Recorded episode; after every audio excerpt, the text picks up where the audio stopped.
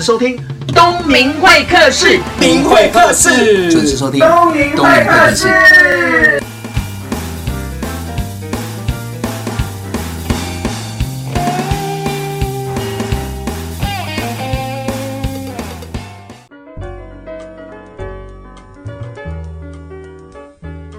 听众朋友，大家好，我是东明会客的节目主持人王东明。时间已经在二零一八年的年底十二月二十八号。回想一下，这一年二零一八年，听众朋友，你有没有做对什么事情？哪边需要加强跟调整呢？那我每年在这个时候，这是连续第三年喽。在年底当中，我会跟听众朋友说说话，然后检视一下、复习一下我这一年到底做对、做好。做了哪些事情跟大家分享？那二零一八年在东明会客室这个节目当中，我计划了很多的单元，其中有一系列是专业的单元，我觉得自己很有趣哦。我自己除了是企业讲师之外，我自己本身是很热爱学习，而且我也要求我自己，除了在教课的过程当中，我可不可以排一点时间去进修？那至于要进修要上什么课呢？我自己就会去思考，靠直觉，然后看缺了什么。比如说，如果你有印象的话，有手机摄影。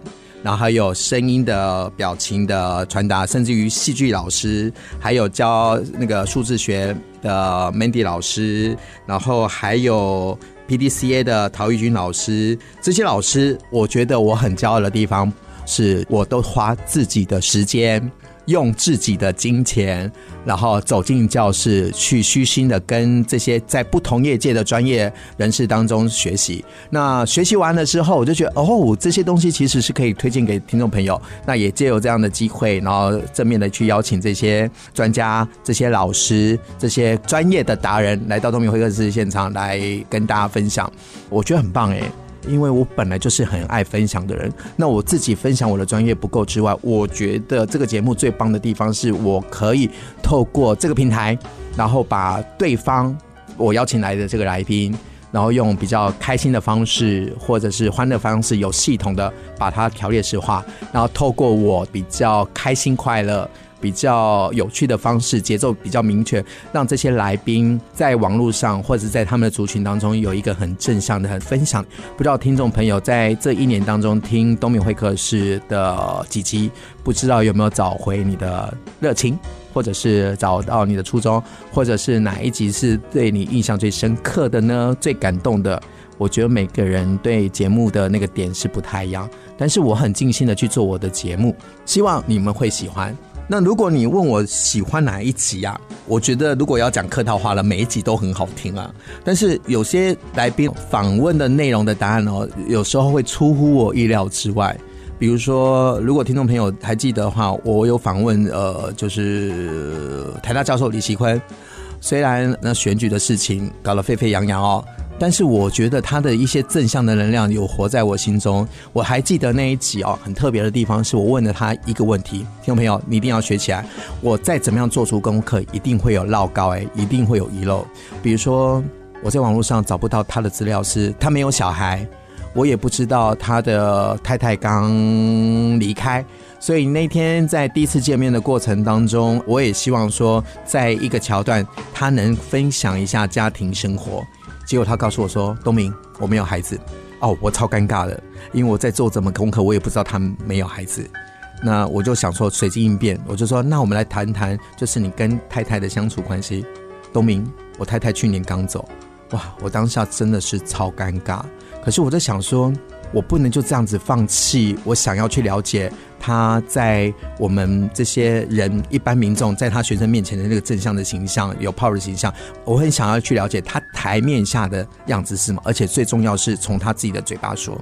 我就转个念，我就问他一个对的问题。我说：“郝坤教授，因为你在我心目中哦，在观众面前都是一个很正面形象的人，都是有 power 的人，不管在脸书、在 YouTube，甚至于在媒体，都是一个有正向影响力的人。可是我觉得正向影响力也是人，一定会遇到很多的事情，就如同我的学生、我的听众，他们都是正常人，一定会遇到很多的事情，包含家庭、包含工作一些不如意。我比较好奇的是，像有正向的 power。的你，你怎么样转念影响自己，然后又可以怎样影响别人？哎，我没想到我问的这句话，他愿意跟我谈。那我也觉得那一集访问当中，这个桥段是让我最感动的。虽然那一集是很欢乐，他就说他愿意访问这一段。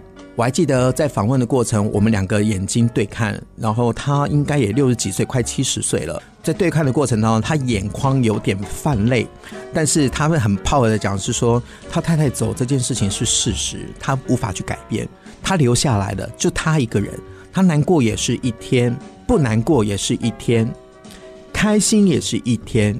难过是会有的，但是他只告诉自己那是一时的，不能永久，所以他就反过来去思考，是说如果可以，我不难过的时候，如果我可以转个念。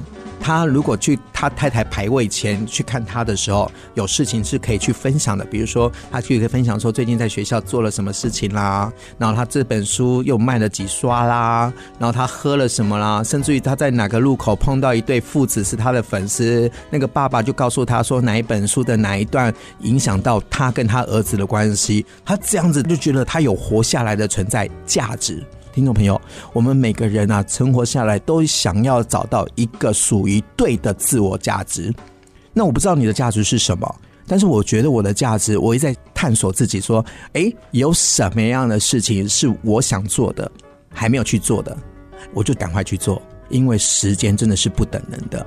所以，听众朋友，二零一八年现在是十二月二十八号。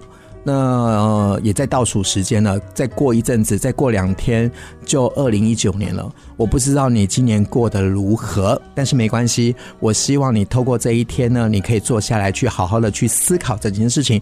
二零一八年有哪些人、哪些事情正面的影响到你？你好好沉淀一下，把这些东西转化成二零一九的新养分。我们休息一下，再回到东明会客室的节目现场。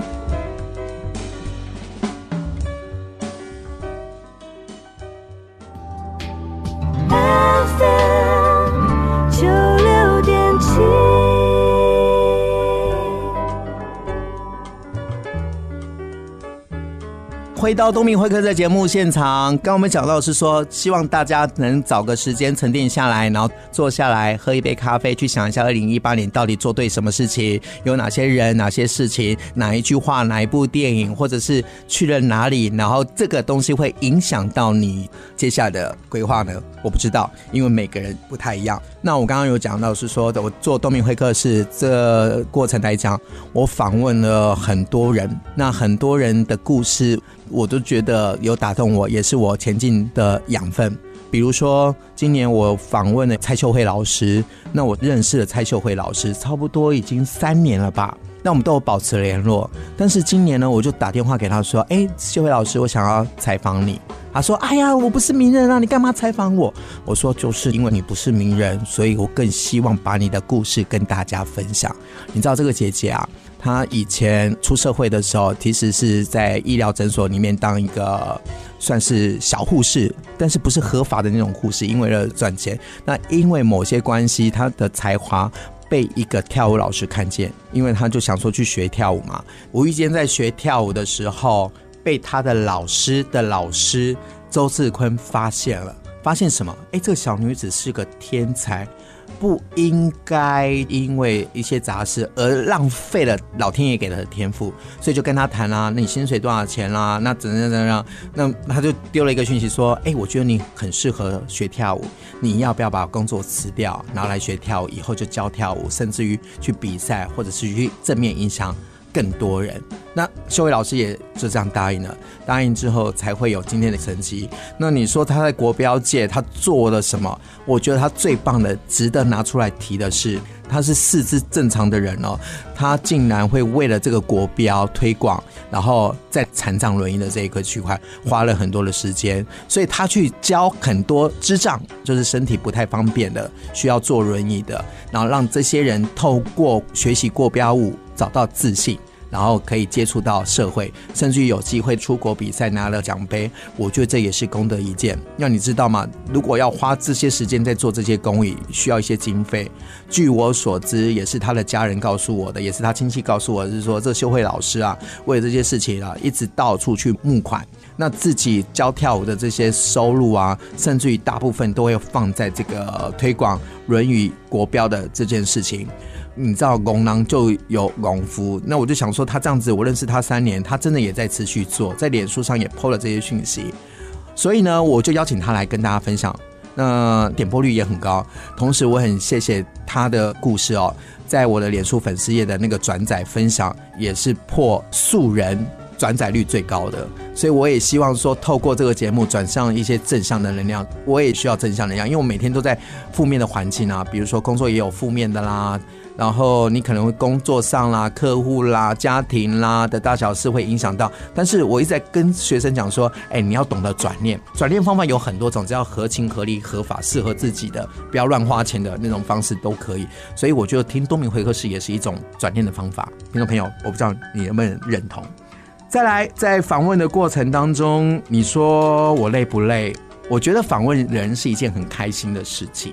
但是呢，在访问之前，我是不是要做功课？这做功课就比较辛苦一点。除了我自己要读一些专业的东西之外，我的团队、我的助理们也要花很多时间来帮我收集、会诊资料。然后在录节目前的一个礼拜呢，可能会放在我的桌上。那这一个礼拜我也不可能马上读，我可能抽时间就读，甚至于在录节目的前一天，我熬夜把它读完。那为什么要读呢？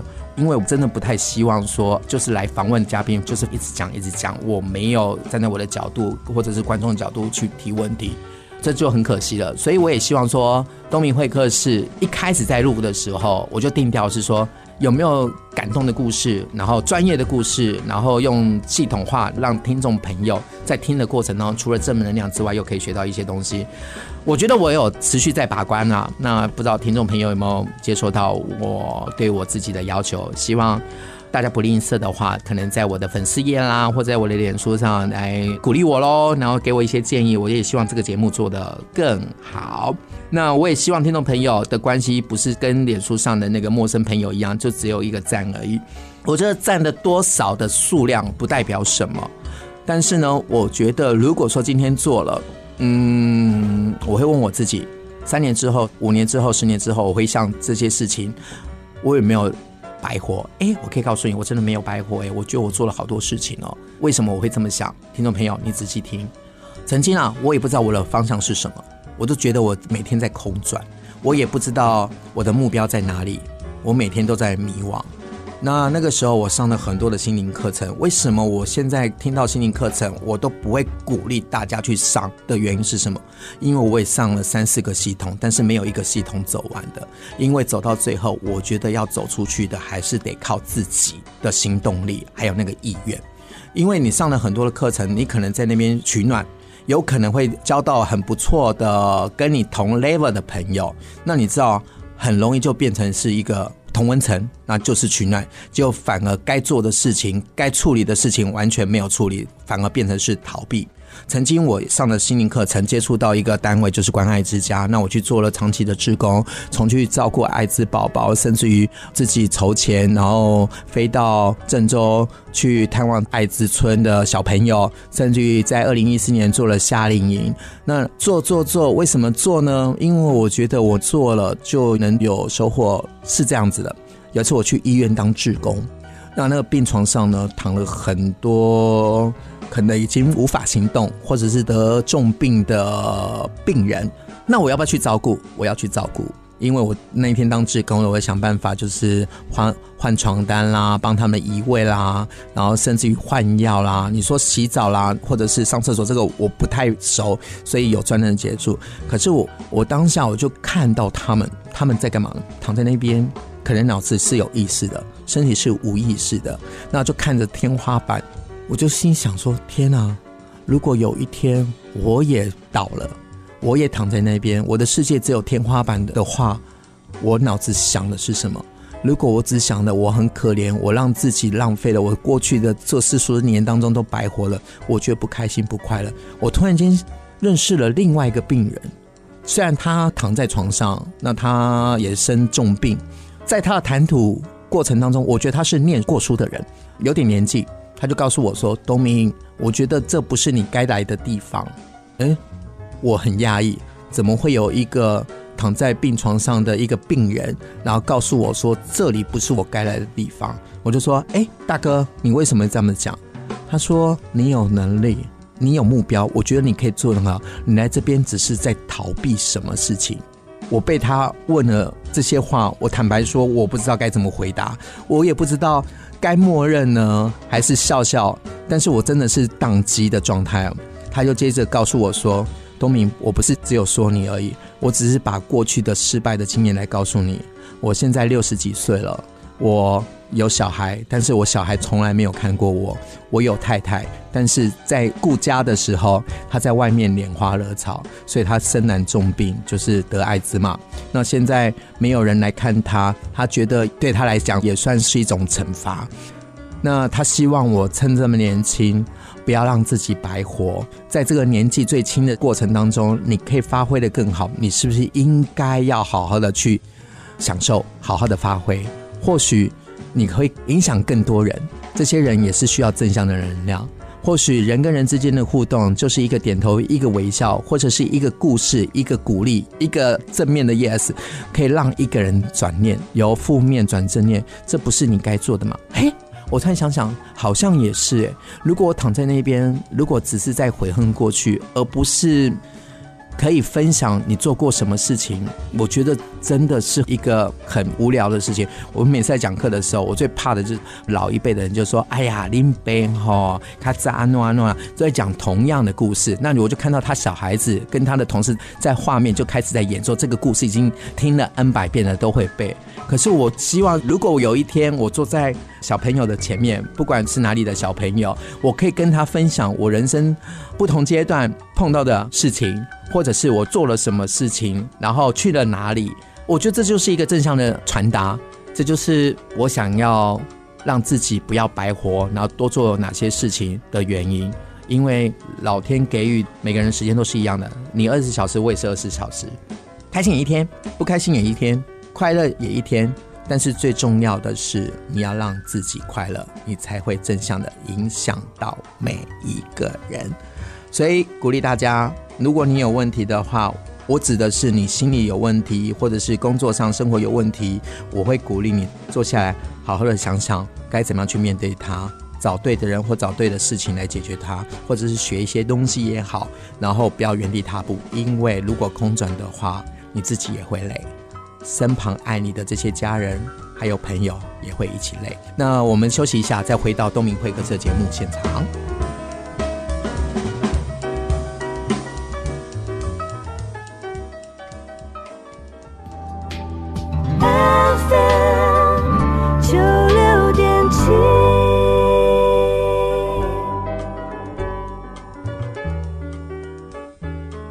到东明会客的节目现场，在二零一八年的十二月，探索一下，回顾一下二零一八年的自己到底做多少好的事情，或者是经历过多少不好的事情，没有关系，我们沉淀一下，把它整理一下，我们把它当成二零一九新的一年的开始的养分，好不好？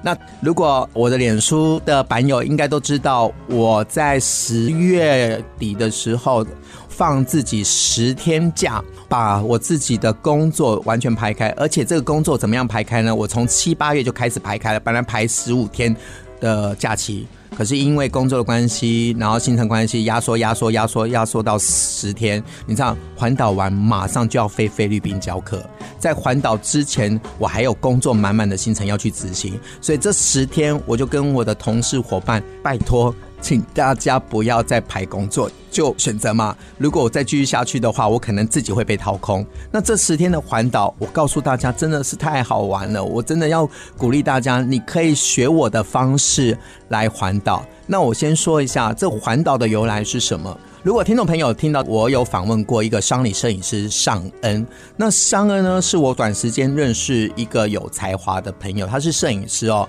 那因为人生规划的关系，他做了商业摄影的这个部分的区块，他想要把它做好。那现在呢，他在澳洲。那有一天我们出来喝咖啡的时候，他就说啊，他接下来啊去澳洲啦，要工作啦，要去拍照啦。那在这之前呢，就有很多的空档啊，他计划环岛，我就听着他的计划。那我就问他说，那你要环岛要怎么环啊？那有没有经验？他就说他大学刚毕业的时候啊，就就拿了两千四，因为他口袋只有两千四。这两千四穿着大学毕业服，然后坐着火车，那尽量不要花钱搭便车，就用两千四百块台币来做环岛。我听到我觉得不可思议，我就两千四怎么环岛啊？因为光车票钱跟住宿钱应该就不够用了。他告诉我我说，反正他是男生嘛，睡路边，现在警察局睡庙里也 OK 啊。那我很讶异，他这么的赤裸的跟我分享。他这次的环岛，他突然就告诉我说，他在去澳洲之前，他也会来一次环岛。那我说你这次怎么玩？他说他没有计划，没有计划。啊，要去哪里？啊，也没有什么想法。我说那你怎么去？他说嗯，随缘哦。哇塞，完全没有目标，没有什么。那我就是想说，哎，这个人我跟他互动好像也没什么坏习惯，而且我跟他谈得来，而且他也没有把我当成长辈或是老师来看待。哎，这一点很重要。所以，当他讲说他要去环岛的时候，我就说：“你可以带我去吗？”然后突然间，我们两个人眼睛对看，然后宕机了三秒。那我他可能很讶异，说：“哎，我怎么会这样子开口？”然后要跟他去。当然，我也会认为说你安不安全，就没想到他也答应了。所以我们就把这十天的假期先空下来哦。我告诉你，跟这个完全没有计划的人、没有规范的人一起去环岛，也是一种乐趣，因为。环岛的第一天早上起床了，我们两个还不知道要去哪里。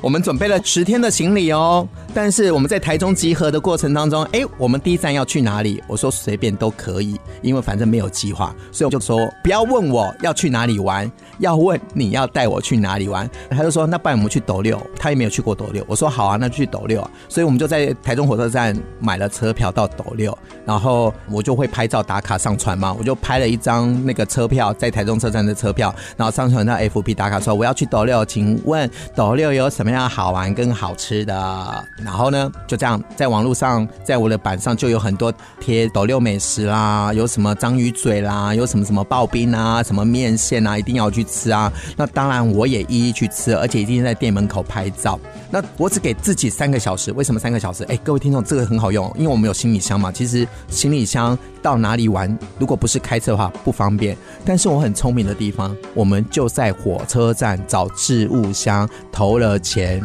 然后三个小时五十块。那我们就规定我们自己在斗六只能待三个小时，我们能做什么？所以我们在那边找景点拍照，甚至去那个圆桌乐，就是访问的来宾周正红斗六的一个店，我们就拍照。然后去看看他，那很巧的，我们是礼拜一到那一站，他也没开，所以礼拜一其实不是很好到观光景点，因为很多都没有开。重点是什么？我觉得人生哦，没有计划就会有变化，这个变化我们真的是要淡定的去面对。那我环岛伙伴上呢，突然间他就说他上厕所，反正已经两个多小时，我们准备要往下个景点走。我们也在想说今天晚上去哪里。当时我们第一天想说我们要去甲乙，诶，我告诉大家，当他在便利商店找厕所的时候，我电脑打开，已经经在网络上开始比价，看嘉义的哪个饭店是比较便宜的，有没有当日特价？你看这样玩超省钱的。就我准备要订要刷卡的同时，我的电话响了。哎呦，好久不见的朋友赖雅梅。我就接了，因为我都叫他额娘。王东敏，你在斗六？你在干嘛？我说我要环岛。我说你来斗六不用跟额娘来打招呼的吗？他说你不是在虎尾吗？虎虎虎你妈！虎尾，我就吓一跳了，因为我的好朋友竟然。他在斗六，然后买了一块地，然后做了民宿。哎，重点是我还不知道，因为我的印象当中，他就说如果要找他的话，如果我坐高铁去湖尾站，他就会来接我。所以我的印象当中就是湖尾。你知道，计划赶不上变化。好险，我那个卡还没有刷，结果他就来接我了，接我去他家的民宿住。哦，我告诉你，去那两天哦，真的是把我的人生想了一遍。那一天我是第一次喝醉了，跟他的孩子啊，那个孩子现在应该是十八岁了，成年了。重点是他小时候我就认识了，哎，不要问我年纪。重点是他的小孩子会骑脚踏车，是我教的。那一天呢，他们全家呢看到我，我看到他们也很开心，我们都喝了一轮，从啤酒到高粱到威士忌。哎，我第一次断片，然后被拍照，被录影。那一天我好像记得，我握着他儿子的手，然后就告诉他说：“你爸爸妈妈对我的帮助有什么？然后以前你妈妈骂我多凶，怎样怎样，然后对我多狠啊，什么什么。但是我现在很要求他，如果没有他当初在那个点当中把我骂了一顿或者是什么的话，我应该不会有现在。所以你以后有什么事情啊，你要记得骂你的人才是你的贵人。”然后讲讲讲就哭了，我就觉得我这一次环岛。就不太一样了，真的就不是招金了，是我觉得我的收获真的太多了。就到嘉义，很多很久不见的朋友都出现了，甚至于第四天我在嘉义的饭店，我认识十年的好朋友陈威汉，然后来找我带了两瓶红酒。那在聊天的过程当中，我说天哪，怎么会这样？他说你神经病了，我说不是。我觉得这个感觉好怪，什么好怪？我们房间都那还有别人的，怎么会怪？不是，我觉得我好像在跟我的朋友道别，我是不是要离开？他三八，你在干嘛？我说，我觉得我这次环岛，你看嘛，人生好朋友聚集只有两种嘛，一种就是喜事嘛，一种是丧礼嘛。那喜事我短时间还看不到，那丧礼，哎，王东明也很神经病哎。可是我觉得这次环岛下来，我几乎都是跟十年。以上的好朋友见面哎，就是在我人生还不是当讲师，还不是广播主持人，还没有出书，甚至于还在迷惘的过程当中认识到现在。而且我真的要谢谢脸书有这个功能，如果没有这些脸书的连接的话，我不知道他们好不好，他们也不知道我好不好。所以我就这样继续玩下去了。我去体验那个秀丽花坊，他们家族在经营花的一些事业，比如说整理花，甚至于到批花的地方批花，然后开着货车。然后我还在家里还去卖猪肉，看看黄肯鸡。到结束之后，然后又往南部走。然后南部本来是直接要杀到屏东，然后直接要坐船到兰屿，结果时间也错过了。那我们就在高雄又待了一天。我最不想要到高雄，因为是我常常教课的地方。我觉得去那边就是工作。跟大家分享，我在高雄，因为呢，我的脸书有分享我去卖猪肉，然后卖花。那我的十年的好朋友，以前在做组织直销的时候，有一个伙伴许派德，他的太太就说：“哎，那不然你来高雄卖吧啦？”我把这件事情放在心上。结果那一天晚上，我跟尚恩不知道做什么，我就去找我们朋友好了。那个地方没有捷运，我就包车 Uber 过去。下车的时候就告诉他说，我也不知道在哪里，我们就碰碰运气，就没想到在校门口的对面就一个芭乐摊。我就走过去，我还记得许派德戴着口罩啊，在那边卖芭乐。突然间我说：“啊，那妹，我会打包。”啊，刚好啊，你要甘蔗还是买柠檬？他就这样子对我讲。我就说：“我要带买甘蔗。”他就这样看着我，看着我的时候，突然间那个眼睛瞪到，他眼睛很清澈。王东明，你来闹哎！我知道他是很兴奋。然后我事后我问尚恩，我说你看到什么？他说他的眼神是觉得不可思议，你怎么会出现在他的面前？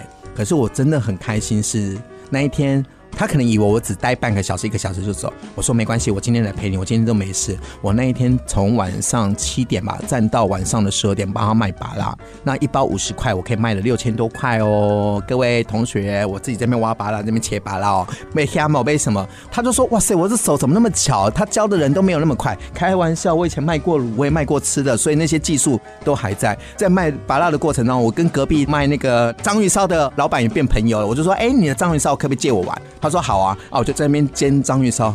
各位听众朋友，我觉得有些生活要去体验一下。当我再去煎那个章鱼烧的时候，我觉得充满了疗愈，因为这边转啊转啊，啊，你就看到那个章鱼烧从没有到有，然后从白色到黄色，然后到煎的过程中越圆，那个技术要高。那我做得很好，所以我觉得到目前为止那十天嘛，讲到第四天，我觉得这是很棒。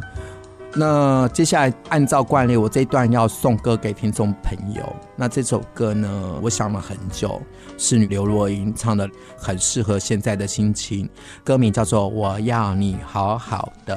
各位听众朋友，不管你现在在哪里，不管你在什么样的位置，不管在职场是不是很好的座位，我们每个人都需要朋友。那你在忙着工作、家庭的过程当中，难免见到我的朋友会越来越少。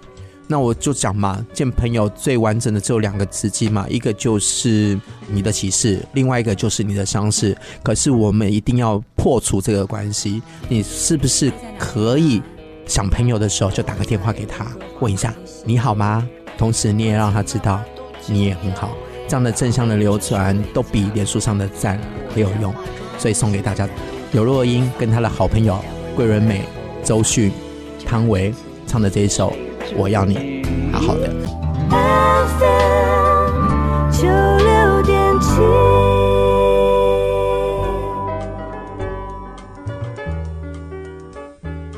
回到东明会客的节目现场，刚刚听到就是在环岛的过程当中，然后有很多的收获。为什么要环岛呢？其实我最主要是工作一直在转哦。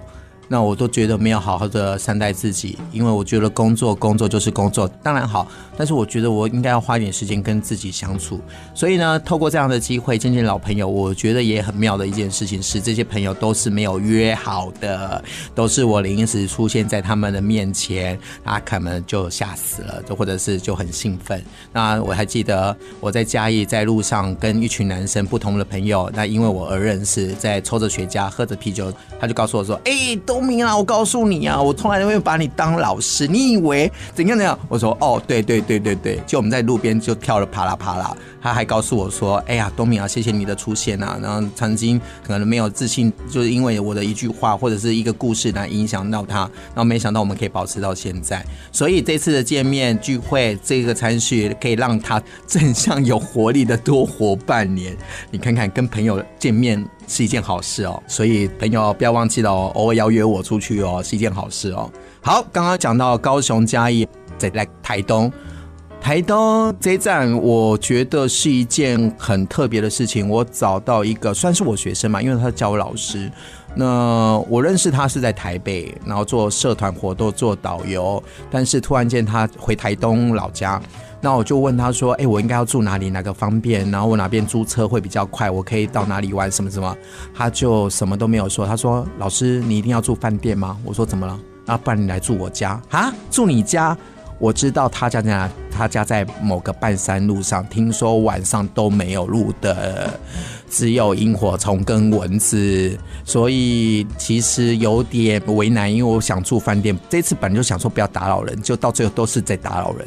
后来我就答应他了。为什么？因为他说他的房子刚整修，然后即将要结婚，所以很好客，然后也欢迎我的旅游伙伴一起去住。那我就问了一下，哎，就说好。我记得他刚好也休假。然后他开着车载我们去乡间，然后去都市吃饭，然后隔天还去逛。我印象最深刻的是，我们坐在路边那个满满的那种台东那个稻田哦，面对着那个稻田，然后我们两个男生在那边对话。那我们就问了他，就说：“哎，你为什么要回到台东？”那他就告诉我说。